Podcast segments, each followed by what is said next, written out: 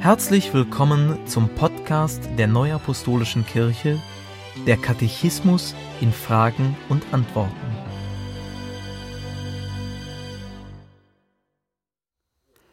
Heute beschäftigen wir uns mit den Fragen 582 bis 594 aus dem Kapitel 11 aus der Geschichte des Christentums. Wie entstanden die ersten christlichen Gemeinden? In Jerusalem entstand an Pfingsten die erste christliche Gemeinde, die allein aus Juden bestand. Aufgrund von Verfolgungen flohen viele Gläubige aus Jerusalem. In ihrer neuen Umgebung verkündigten sie das Evangelium, das dort auch Glauben fand. So bildeten sich an weiteren Orten christliche Gemeinden. Wie kam das Evangelium zu den Heiden? Die Apostel gingen zunächst davon aus, dass das Evangelium allein den Juden verkündigt werden sollte. Gott jedoch machte dem Apostel Petrus durch eine Erscheinung deutlich, dass das Evangelium auch den Heiden zugedacht ist. Auf der Apostelversammlung in Jerusalem wurden Fragen zur Heidenmission und zur Bedeutung des mosaischen Gesetzes für die getauften Heiden geklärt. Diese Entscheidungen trugen dazu bei, dass sich die christlichen Gemeinden schließlich von vielen Traditionen des jüdischen Glaubens lösten. Welcher Apostel verkündigte hauptsächlich den Heiden das Evangelium?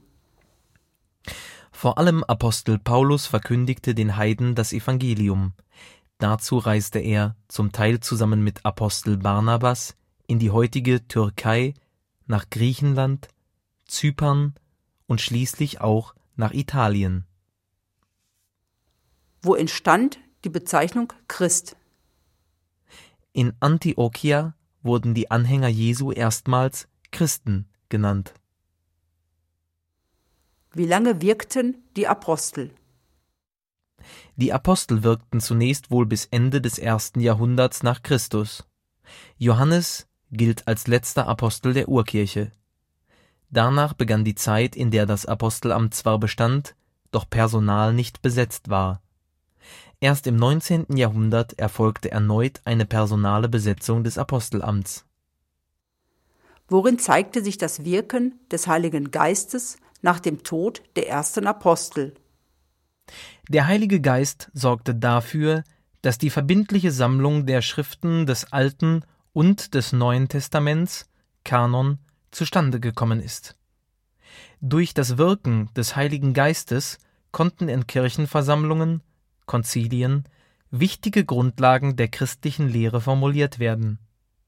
Dazu gehören zum Beispiel die Lehre, dass Gott dreieinig ist, dass Jesus Christus wahrer Mensch und wahrer Gott ist, sowie die Erkenntnis, welche entscheidende Bedeutung das Opfer Jesu und seine Auferstehung für das Heil und die Erlösung der Menschen haben. Auf das Wirken des Heiligen Geistes über die Jahrhunderte hinweg ist darüber hinaus zurückzuführen, dass sich christlicher Glaube weltweit ausbreiten konnte. Wie fand in dieser Zeit Heilsvermittlung statt? Heil wurde vor allem dadurch vermittelt, dass das Evangelium verkündigt und die heilige Wassertaufe gespendet wurde. Wie entwickelte sich das Christentum ab dem zweiten Jahrhundert? Was mit der Steinigung des Diakonen Stephanus begonnen hatte, wuchs sich zu Verfolgungswellen aus. Viele Christen wurden wegen ihres Glaubens getötet. Damit wurden sie zu Märtyrern. Trotz der Verfolgungen und vieler Widerstände verbreitete sich der christliche Glaube im gesamten römischen Reich. Wer gab die Verkündigung der ersten Apostel an die Nachwelt weiter? Die ursprüngliche Verkündigung der Apostel wurde von den apostolischen Vätern weitergegeben und fortgesetzt. Es handelte sich um Kirchenlehrer von großem Einfluss. Zu ihnen werden Clemens von Rom, gestorben um 100, Ignatius von Antiochien, gestorben um 115, Polycarp, Bischof von Smyrna, geboren um 69, gestorben um 155, und Papias von Hierapolis, geboren um 70, gestorben um 130, 140, gezählt. Es war ihr Anliegen, den christlichen Glauben gegenüber Heiden und Juden zu verteidigen und die Grundlagen der christlichen Lehre zu bewahren. Eine für die Kirche prägende Persönlichkeit war Athanasius der Große um 295 bis 373, unter dessen Einfluss im Jahr 325 das Glaubensbekenntnis von Nicäa formuliert wurde. Wer waren die Kirchenväter? Kirchenväter waren Gelehrte, die nach den apostolischen Vätern die grundlegenden christlichen Wahrheiten formulierten. Zu ihnen gehörten Ambrosius von Mailand 339 bis 397, Hieronymus 347 bis 420 und Augustinus von Hippo 354 bis 430. Wann wurde das Christentum im römischen Reich Staatsreligion? Nach schweren Zeiten der Verfolgung verkündete der römische Kaiser Konstantin der Große im Jahr 313 Glaubensfreiheit für die Christen.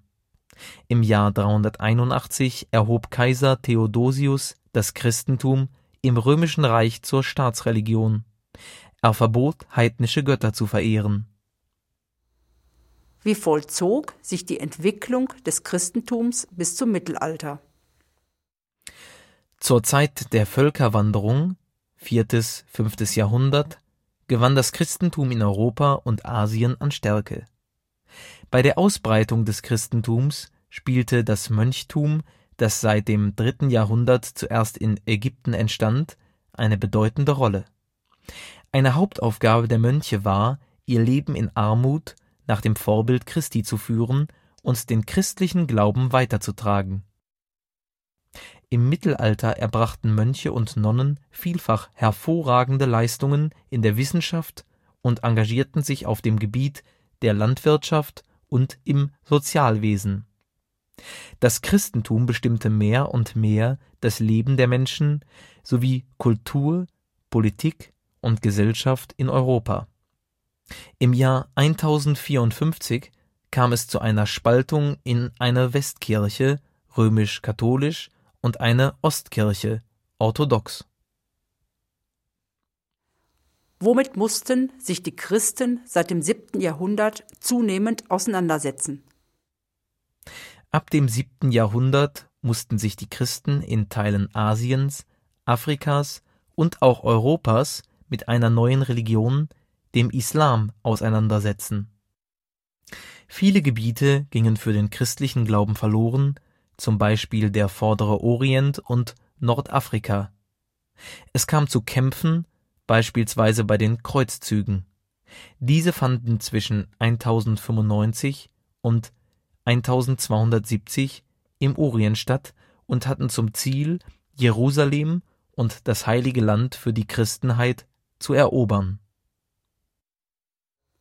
Danke fürs Zuhören und bis zum nächsten Mal.